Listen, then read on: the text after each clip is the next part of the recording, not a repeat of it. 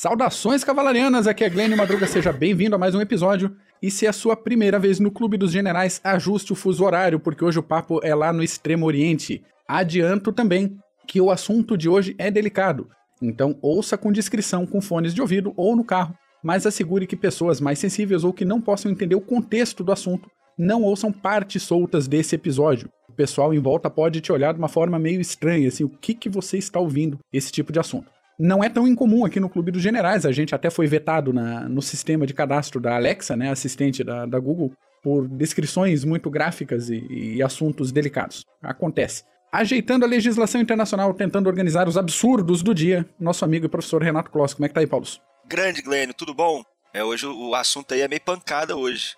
Hoje nós vamos falar da unidade 731, e, e, é uma pena que isso não é tão divulgado como as atrocidades que aconteceram na Europa na Segunda Guerra Mundial. É, a China até faz força para tentar divulgar, mas o Japão não ajuda muito aí. Até um, muita gente fala que o problema da Alemanha era ter tudo em quatro vias, né? Até de quem Exato. matou. Os japoneses já não tinham isso, mas estão surgindo a partir dos anos aí muitos estudos sobre o que aconteceu lá e, porra, foi, pô, foi nojento. Foi puxado, foi puxado. Foi puxado, foi puxado demais. Bom, para começar o assunto, para desenrolar, o que é, como se faz, como se regula, do que se trata no fim das contas quando alguém fala de guerra química, guerra biológica, esse rolo todo aí? Interessante dar uma, uma, uma introdução nessa, nessa parte de, de guerra biológica e guerra química, principalmente para falar da, da 731, do que eles fizeram lá na, lá na Manchúria. Bom, as armas biológicas, falando delas, elas basicamente entregam toxinas e micro-organismos, como os vírus, bactérias, para infligir deliberadamente doenças entre pessoas, animais ou até na agricultura. Ataques biológicos podem resultar na destruição de plantações, ruptura de comunidades, além de matar uma cacetada de pessoas. Agora, a maneira como a arma biológica é usada depende de vários fatores. Isso pode incluir o próprio agente que vai ser usado, a sua preparação, sua durabilidade no ambiente e a via de infecção. Alguns deles podem ser usados com aerosol, outros podem ser inalados ou infectados através de um ponto suscetível na pele, como um corte ou ferida. Ou os invasores também podem contaminar a comida ou a água de alguns algumas comunidades, através de alguns agentes, e nós vamos ver que isso é velho, mas é velho pra cacete. Isso aí, desde que existe guerra, uhum. existe essa questão de guerra biológica. Existem vários exemplos na história, muita gente deve achar que ah, isso deve ter acontecido no final do século XIX, século XX, puxado principalmente para aqueles é, é, é, estudos sobre a, a, a, guerra química na Primeira Guerra Mundial, gás mostarda em si, mas essa é a guerra biológica que já existia há muito tempo. Por exemplo, os assírios já infectavam os poços e fontes de água dos seus inimigos com um fungo que vem do centeio, que continha substâncias químicas relacionadas ao LSD. Nossa, a galera ficava loucaça. Aí já deixava a galera na vibe, doidona, já há 3 mil anos atrás. 2 mil anos, enfim. Os arqueiros da City infectavam suas flechas, mergulhando em corpos em decomposição ou no sangue misturado com esterco, já há 400 a.C. Vai lembrar que os indígenas brasileiros também, é, isso é normal de você passar na ponta da flecha, aqui no Brasil, acho que nos indígenas era pegar aqueles animais é, é, venenosos, como sapos, que passavam na pele e depois usavam o arco ou a zarabatana, enfim. Isso tem muito. Na literatura persa, grega, é, é romana, em 300 a.C. já estava exemplo de animais mortos usados para contaminar poços e outras fontes de suprimento. Olha aí. Então hum. isso já tem há muito tempo. Frederico Barbarossa, no século XII, também usou corpos de soldados mortos em decomposição para envenenar não só poços, mas jogar através do muro para tentar envenenar as pessoas também através do ar, infectar elas através dos corpos em decomposição. Isso foi usado muitas e muitas vezes. Foi usado no século XVIII pelos russos na Guerra do Norte. Agora, tem um fato também que muita gente é alvo de estudos e nós não sabemos se é verdade ou não, que na Guerra Franco-Indígena do século XVIII, é, Jeffrey Amherst, que comandava as forças britânicas, é, doou cobertores que foram usados por vítimas de varíola aos nativos americanos. Isso é o nível máximo de filha da putice, né, bicho? Quer dizer, eu acho que já fazer essas paradas tudo aí já. Aí nós vamos ver também na 731, aí o nível vai até quebrar. De tão alto que vai bater. Mas isso aí tem alegações também na Guerra Civil, de ambos os lados, mas especialmente contra o Exército Confederado, tentativa de uso de varíola também para enfraquecer as tropas inimigas. E durante a Primeira Guerra Mundial, os alemães desenvolveram alguns agentes aí, antraz, mormo, cólera, fungo do trigo, principalmente para infectar é, esse mormos ô Marcos, você que é da cavalaria aí, uhum. é pra infectar as mulas e os cavalos. É isso aí, parou a logística, acabou, acabou o exército. Parou a logística, parou tudo. Então eles tentaram, é, é, eles tentaram espalhar a peste em São Petersburgo. e depois tentaram invadir, infectar as mulas através de mormos na Mesopotâmia. Tentaram também infectar os cavalos da cavalaria francesa, mas não conseguiram. Bom, várias diferenças diferenciam essa guerra biológica, como nós vimos, só que o que diferencia ela de outras armas de destruição em massa, como ar armas nucleares e químicas, são alguns fatores, como a liberação do agente não é imediatamente detectável. Por exemplo, esses sistemas que detectam agentes biológicos, eles geralmente há um atraso. Então isso demora um pouco para ser detectado e você também não tem muito efeito sobre o. Você não tem as rédeas do que acontece depois. É que nem os alemães que soltaram gás mostarda e o vento bateu para cima deles. Se ferraram. É, é mais ou é, menos isso. Acontece. Né? Os efeitos desses ataques também não, não eram, como, como eu disse, não eram imediatamente detectáveis. Isso, isso devido também ao período de incubação dessas doenças. Então, até elas começarem a agir de fato no, no, no organismo humano. Então, isso demora um pouco. E, e, os efeitos não só depois na doença, mas depois podem continuar depois da sua liberação. Vale lembrar, como exemplo, o ebola, que uma pessoa pega e depois pode viajar e transmite para outras pessoas também. Então, há esse problema também, que, como eu disse, você perde as rédeas. Você pode contaminar uma certa comunidade e depois de um tempo você contamina uma região inteira. Uhum. Pois bem, com isso, o Protocolo de Genebra de 1925 proibiu o uso de armas químicas e biológicas na guerra. Bom, alguns países signatários declararam que não honrariam seu, se seus inimigos também não assinassem esses acordos. Mas acabou que a maioria dos países assinaram e também houve outro acordo ratificado em 1975, que foi até ratificado pelo presidente Nixon, para proibir o uso de armas biológicas. Mas a questão é que todo mundo usa. Usa pra caramba. Na guerra Irã-Iraque teve muitos exemplos de guerra biológica e guerra química também. Isso é um, um, um, fato normal dentro da história de combate dos povos desde mil anos e mil anos antes de Cristo, como nós vimos os assírios já sacaneavam os povos inimigos, jogando fungo e envenenando os poços artesanais, as fontes de águas. Isso é normal, sempre ocorreu. Agora, a unidade 731 e o, o, o camaradinha lá, o Shiruishi, elevaram a um nível que, porra, todo mundo que começar a ler sobre a 731 fica indignado. Fica, não tem como. Né? não tem como. Então vamos falar um pouquinho da 731 e talvez seja um pouquinho longo esse, essa explanação, mas é necessária. É necessária, vale a pena. É, unidade 731, ou destacamento 731, ou regimento 731 e tantos outros nomes que foram dados para essa unidade, operou durante a Segunda Guerra Sino-Japonesa de 37 a 45 e, por consequência, durante todo o período da Segunda Guerra Mundial. A base da unidade era em Harbin, na Manchúria, uma localidade que hoje pertence à China, e o quartel-general né, a, base principal da 731 na China está aberta à visitação. Então, quem eventualmente estiver por lá, de repente compensa dar uma, uma visitadinha para ver o, o local onde aconteceu esse monte de absurdo que a gente vai falar. A unidade era oficialmente conhecida como Departamento de Purificação de Água e Prevenção de Epidemias. Olha que bonito. E conduzia experiências para o desenvolvimento de armas químicas e biológicas, além de pesquisas médicas com cirurgias e ferimentos. O comandante da unidade era um médico cirurgião japonês o general Shiro Ishii, que você comentou agora, e prestem atenção nesse nome. Ele nasceu em 1892, estudou medicina na Universidade de Kyoto e ingressou no Exército Imperial em 1921. Era muito habilidoso nas técnicas, nas pesquisas e tinha uma prática interessante de cultivar colônias de bactérias e tratar essas colônias, aqueles exemplares de potinho que, que, é comum a gente ver em laboratório. É. Ele tratava isso como companheiras de laboratório, como pets, né? Em vez de puramente como material de pesquisa. Ele tinha uma feição acima da média com esses potinhos de colônias dele. Em 1927, o nosso curioso médico já gritava a plenos pulmões pela criação de um programa de desenvolvimento de armas biológicas. E nos dois anos seguintes ele conseguiu viajar para o Ocidente, especificamente para a Europa, e pesquisou sobre o uso de elementos químicos e biológicos desde a Primeira Guerra Mundial. Foi na fonte que o negócio mais foi usado e pesquisado. Um pouquinho depois, em 1932, ele assumiu o laboratório do Exército para pesquisas na prevenção de epidemias e em seguida formou a Unidade Togo, a princípio um grupo secreto para pesquisas. Em 1936, o imperador Hirohito autorizou via decreto a expansão da unidade e a integração dessa unidade ao exército de Kwantung. E agora, vamos dar uma, uma investigada na estrutura da unidade. Citamos aí como é que ela foi formada e comentamos que a unidade 731 era formada basicamente por dois grupos, a unidade Ishii e a unidade Wakamatsu. Aquele decreto do imperador criou também o grupo de trabalho do exército de Kwantung para prevenção de epidemias em cavalos, conhecido popularmente como unidade 100,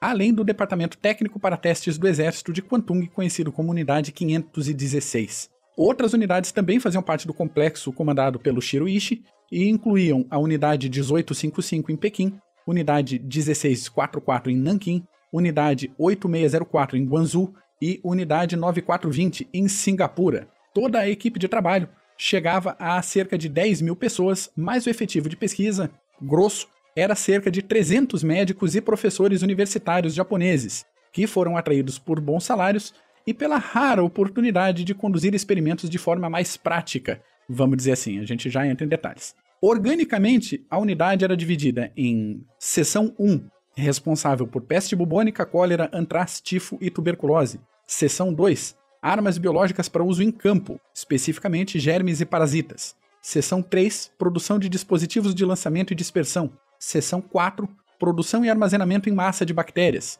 Seção 5, treinamento de pessoal e seção 6, equipamentos, serviços médicos e serviços administrativos. Comentei agora de condução de experimentos de forma prática. Né? Um código muito usado para os sujeitos da pesquisa era a palavra maruta, que significa em português tora ou tronco. Isso aí surgiu quase como uma piada, porque uma das primeiras instalações de testes foi disfarçada de madeireira. Então os oficiais conversavam é, sobre quantos troncos tinham sido derrubados, sem que isso despertasse alerta na população local. Ô Mac, isso foi importante, importante para os japoneses também chama, é, se referir esse, essas cobaias, esses escravos, é, é, como Maruta também para tentar tirar o foco da pessoa e, e, e, tratar como não como um subhumano, como os nazistas tratavam, mas como algo, tentar tirar a visão humana deles. Então eles tratavam eles como toras ou troncos, que eram alusão a, vamos supor, ah, vamos cortar uma árvore, que é abrir e secar o, o caboclo lá. Mas eles usavam isso até para facilitar isso porque, querendo ou não, era,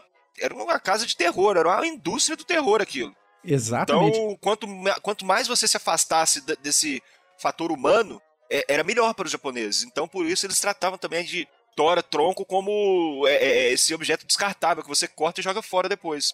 E outro paralelo infeliz é que os cadáveres costumavam ser incinerados depois, Isso. então mais uma semelhança com uma tora ou com um tronco cortado. Falando especificamente das toras em questão, eram criminosos comuns, eram chineses que protestassem contra a ocupação japonesa, eram prisioneiros políticos, eram pessoas com algum tipo de deficiência física ou mental, ou qualquer um que fosse preso pela Kempeitai por exercerem atividades suspeitas, incluindo aí muita gente da população coreana, alguns soviéticos e quem tivesse pela área. Crianças, idosos e gestantes não tinham tratamento diferenciado, rodava todo mundo de forma igual, só o tipo de experimento que era diferente. E agora a gente entra nessa parte um pouco mais uh, chata, as atividades ah, da 731. Começa. É, agora fica, fica difícil. Hum. Foi complicado até para fazer a pauta, tá, gente? A gente faz. A gente estuda história militar há vários anos, aqui falando de mim, de, de ti aí, Paulo. Isso. E de tantas outras pessoas no, no CG, a gente está relativamente acostumado a ler sobre o Holocausto, genocídios. Ainda assim, quando a gente fala nesse tipo de atrocidade, é muito difícil. Foi chatinho para fazer a pauta, é chatinho para falar. Então, o tom não é aquele tom mais leve que a gente costuma fazer aqui no SejaCast no PHM. Isso, e tem uma. Só, só, só, falando que tem uma diferença também, que quando. É, é, é, é difícil também ler desse assunto, porque é, nós criamos esse paralelo, nós fazemos esse paralelo com o que aconteceu na Europa através do, dos campos de concentração, só que o número de vítimas foram menor, bem, bem, bem menor do que aconteceu na Europa. Agora, na Europa era uma escala industrial. Isso. Era como se fosse uma linha de montagem. E, o, e, e, e na unidade 731, como o, até você vai explicar agora, Mac, por 20, era mais individual, era ah, fala aí que você vai falar os exemplos aí. É. O Era laboratório, né? Era um laboratório individual. Cada prisioneiro, cada cobaia que aparecia lá ia sofrer de um, de um, de um teor inimaginável. Começa aí, vamos ver que vai sair dos exemplos. Lembremos que os envolvidos aqui não eram, como também fazendo esse paralelo com, com o Holocausto, não eram necessariamente fanáticos pelo regime ou pela ideologia. Eram médicos, cirurgiões, eh, professores universitários. Das melhores universidades do Japão. E isso aí que acreditavam tá fazendo isso pelo bem da ciência, em boa parte dos envolvidos. Eles chegaram a criar uma escola, um, um corpo jovem, para mandar os melhores também, jovens de 15 a 17 anos, para Manchúria, para estudar nessas facilities também, pelo nível de pessoas também que trabalhavam lá. Era um nível intelectual muito grande. Pena que fizeram isso para. É, pois é. Né? Atividade 1: Desmembramento. A unidade fez diversos testes com amputação de membros relacionados ou não com atividades de combate para estudar os efeitos da perda de sangue no corpo humano. Variantes da prática incluíam a retirada de membros sem anestesia para simular a situação de combate e a religação de membros do lado trocado do corpo. Para que isso, eu não sei, mas foi feito. Segunda atividade, vivissecções ou dissecações. Olha aí. Tam- é, também feitas sem anestesia, diversos tipos de prática cirúrgica eram realizados, em parte para simular condições de cirurgia em combate. Outro tipo de vivissecção era para observar os órgãos internos dos sujeitos da pesquisa por conta de doenças, ou para estudar efeitos da retirada de alguma parte do corpo em situação limite. Tirar o estômago, por exemplo, e ligar o esôfago direto ao intestino para ver o que acontecia com a pessoa. Caramba.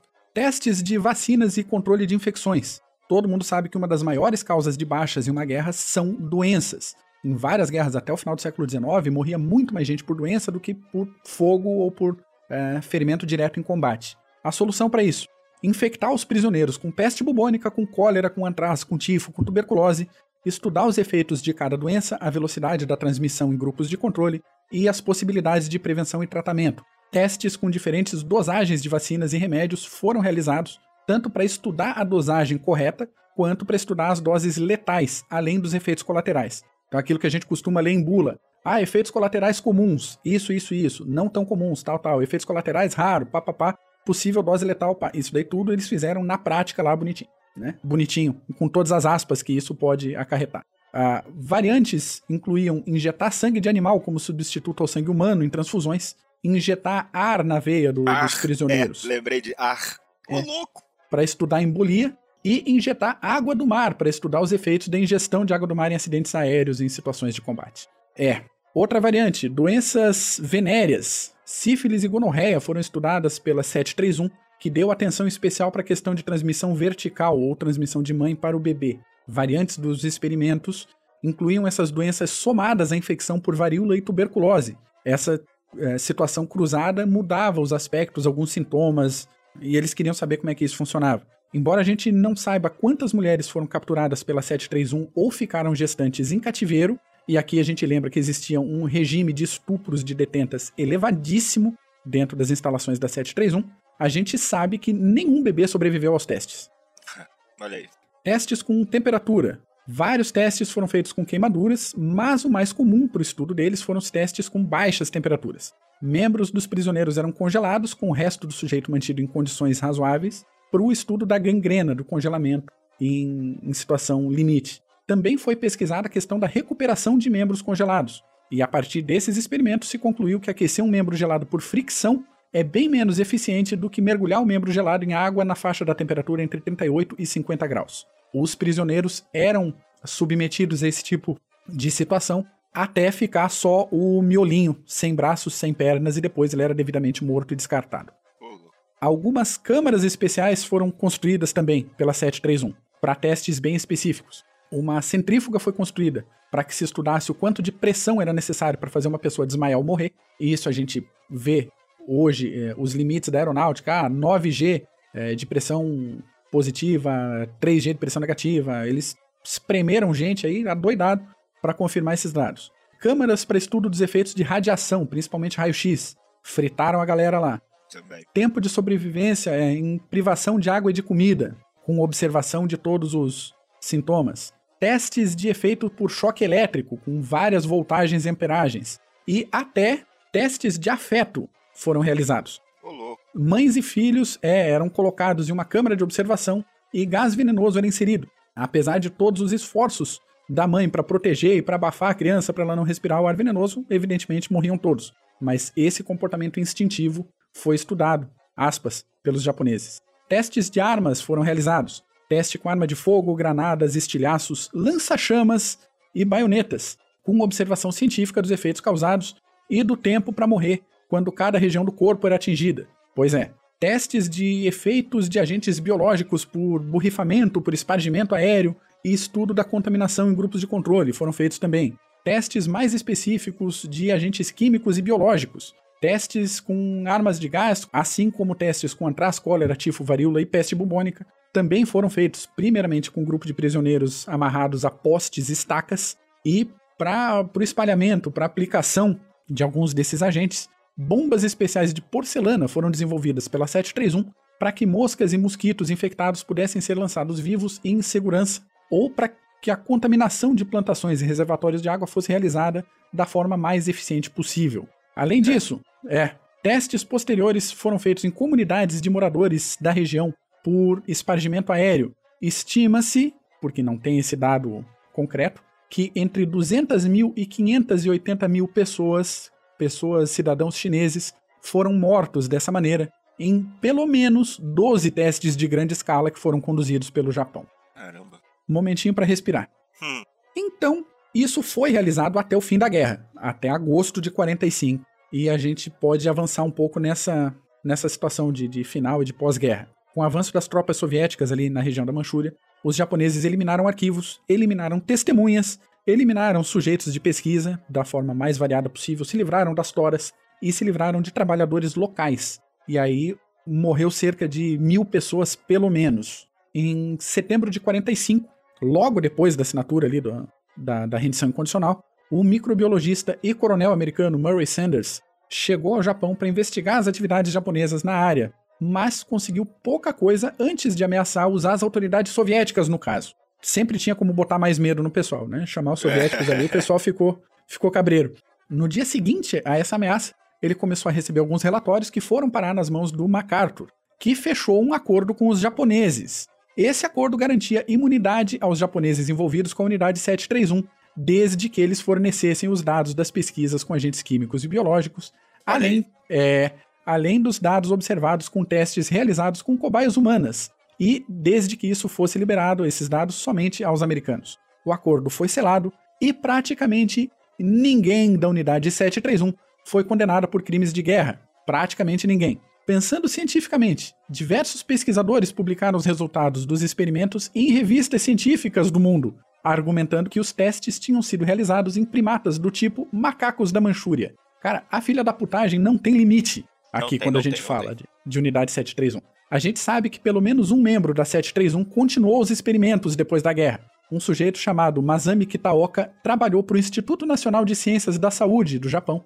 entre 1947 e 1956, infectando prisioneiros japoneses com rickettsia e tifo. Mais tarde, lá por 1952, mais tarde do início das pesquisas do, do, do Kitaoka, alguns experimentos com humanos no Hospital Pediátrico de Nagoya, tá? Foram ligados é. a ex-membros da 731. Não basta os caras continuarem com o negócio, os caras fizeram os testes no Hospital Pediátrico de Nagoya. Tá? Eu tô revoltado fazendo esse episódio. Não tem, o nível não tem, tem, só vai, só vai piorando. É, é. Em abril de 2018 foi revelado pelo Arquivo Nacional do Japão, 2018, senhoras e senhores, um documento com 3.607 nomes de pessoas que trabalharam na unidade 731. Entre os membros mais conhecidos, a gente tem o Shiroishi, comandante da, da, da 731 durante todo o período, e Ryoichi Naito, fundador da empresa farmacêutica Green Cross. E se ele foi fundador da empresa farmacêutica, a gente imagina que diversos resultados de testes com prisioneiros foram utilizados para o desenvolvimento de produtos farmacêuticos por, pela ah, equipe dele. Certeza. Além desses dois, os futuros primeiros ministros do Japão, Hatoyama Ishiro, Ikeda Hayato e Kishi Nobuzuki. Três primeiros ministros do Japão no pós-guerra foram parte da 731. A gente falou que quase ninguém foi condenado. Quase ninguém, porque de toda essa equipe, 12 pessoas foram condenadas à prisão, por períodos de 2 a 25 anos, por um tribunal soviético. As penas foram cumpridas em campo de trabalhos forçados na Sibéria e, como era de, de esperar, os americanos alegaram que esses julgamentos eram só manobra da propaganda soviética. foram mandados para Vorkuta. Aprenderam. Não, e, e complicado a gente pensar nisso porque essa confusão entre os russos e os americanos continuou durante bastante tempo. Os russos alegaram publicamente que os americanos tinham recebido acesso aos documentos da 731, e os americanos alegaram publicamente que os russos estavam fazendo esse estardalhaço todo para desviar a atenção pública do tratamento que os próprios russos davam aos seus prisioneiros. Aí o caso, os dois estavam certos nas alegações. Aparentemente, os japoneses, que não eram bobos, também passaram informações de valor para os russos sobre os experimentos feitos pela 731, já que as condenações foram bem leves para os padrões soviéticos. Se a gente pensar em dois aninhos de trabalhos forçados para alguém que fazia esse tipo de trabalho, como é que se compra só dois aninhos? Com o resultado de pesquisa. É. é outra evidência. Logo depois da guerra, os russos construíram uma instalação para testes químicos e biológicos para aparentemente testar os mesmos agentes que a 731 testava. Bem suspeito, né? Hum. Para amarrar aqui sobre o comandante da 731 faleceu de câncer na laringe pacificamente no hospital no dia 9 de outubro de 1959, em Tóquio. O funeral dele foi conduzido pelo ex-vice-comandante da unidade 731. Então continuava todo mundo junto, amigo de tomar chimarrão, fazer churrasco na casa do outro. É, putaria que não acabava, né? É, é. E, e, não acabava mesmo, as pesquisas continuaram, como a gente pode perceber. Na União Soviética, muito provavelmente diversas pesquisas foram conduzidas pelos Estados Unidos também no pós-guerra, a partir dos resultados da 731. E aí a gente não tem como afirmar que os americanos ou os soviéticos usavam cobaias humanas, mas sem dúvida nenhuma os resultados obtidos pelos testes da 731 foram amplamente utilizados no próprio Japão, como na União Soviética, nos Estados Unidos, e a gente imagina que a partir daí praticamente toda a indústria farmacêutica, de um modo ou de outro, teve acesso a, a esses dados e usou isso. Devem ter bebido dessa fonte aí, com certeza, de um é. jeito ou de outro. Mac, só falando, olha umas curiosidades para você ver o nível que chega. A unidade 731 foi criada cinco anos depois da assinatura do protocolo lá em Genebra da proibição das armas químicas e biológicas, ou seja, os japoneses estavam cagando para é, é, essa lei internacional e todas as principalmente a convenção de Genebra, não estavam nem aí. Uhum. Outras coisinhas também. Os prisioneiros, na, depois, sempre, é, é, os que comentavam sobre o que aconteceu, em alguns livros, eles narram o, o cheiro fétido, pútrido, que era o local da, é, onde tinha os prédios, da, os laboratórios, tudo, cheiro muito forte. É, os japoneses viviam com várias camadas de roupas, então não, não sentiam o cheiro, né? É? E imagina o que, que, devia ser aquilo, né? Como é que fala? O, o, a missão deles era pesquisar e produzir armas biológicas em massa para o exército imperial japonês. É, eles usavam o escudo de que faziam vacinas para essas doenças. Sim. E que nós vimos que na verdade não era porra nenhuma. Talvez podia até fazer vacina depois, mas depois de ferrar, ferrar a galera toda. É, é um, um, fato interessante que todas as salas, todos os laboratórios tinham pilhas de maçãs, porque se acontecesse um, um, um envenenamento, é, eles achavam que a maçã, reza a lenda, não sei, que eles comiam e, e a bactéria conseguia ser absorvida pela, eles mordiam, no caso, para a bactéria ser absorvida pela fruta. Não sei se é verdade, uhum. mas que tinha isso também. Agora, o, o, interessante é que no pico, no pico da unidade 731, eles produziram em torno de 500 a 700 quilos de antrax, uma Nossa. tonelada de cólera. Eles conseguiam produzir 300 quilos de, de é, é, é, pragas que causam a, a, a, peste bubônica. Então era uma, era uma indústria pesada, pesada mesmo. E agora o pior, eles eles dividiam entre é, é, pesquisar, decidir qual agente eles iriam usar e depois a forma de entrega desse agente. Então, existiam vários, várias formas que eles bolaram para entregar essas armas biológicas. E o, o, o, o, o Shiruishi, ele. O cara conseguiu fazer uma caneta que soltava um spray para contaminar as pessoas com antrax. Além de que ele, os japoneses davam chocolates e doces para a população faminta é, é, infectados com antrax e outras, outros, outros agentes biológicos aí que para matar a população. Então, os caras É. Tem outros. não tem limite Tem outros mesmo. experimentos. Não tem limite. É, é, é isso que eu vou falar agora. Tem outros experimentos que mostram que não tinha limite mesmo. E, tipo, eles davam um tiro na cabeça de um prisioneiro e depois preservavam o cérebro para ver o, o, o, os danos e os efeitos.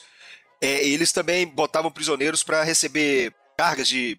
Não só de baioneta, mas é, eles botavam os prisioneiros para ser bombardeados, ou com granada ou com bombas, por diversos raios, de diversas distâncias, uhum. para ver o impacto. E, e, de tal metro uma granada explodindo, mais ou menos, quanto que vai é, é, de frente, atingir de postas, os danos né? no corpo humano.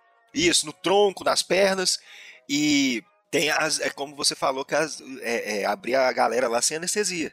Então, de, vou fazer um, uma brecha aqui. Para quem foi militar, para quem é militar, do, do Exército Brasileiro. A gente tem um.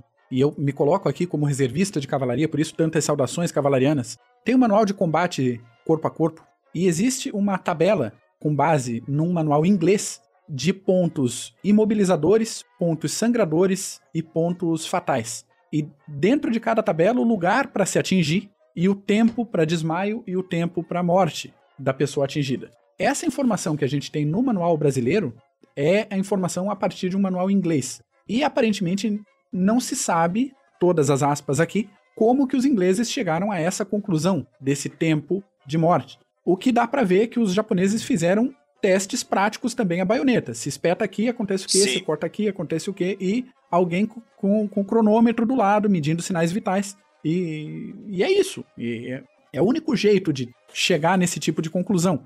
A, a pessoa vai desmaiar em 3 segundos e vai morrer depois de 2 minutos. Pera aí, né? Não, não, não, não dá para estimar isso matematicamente. Isso daí é teste empírico. É. E seja lá como os ingleses fizeram, com quem que os ingleses fizeram isso antes, o fato é, os japoneses também fizeram isso, seja com baioneta, com faca, com arma de fogo, com metralhadora, com lança-chamas, com granada e com todos os tipos de arma em desenvolvimento ou armas disponíveis.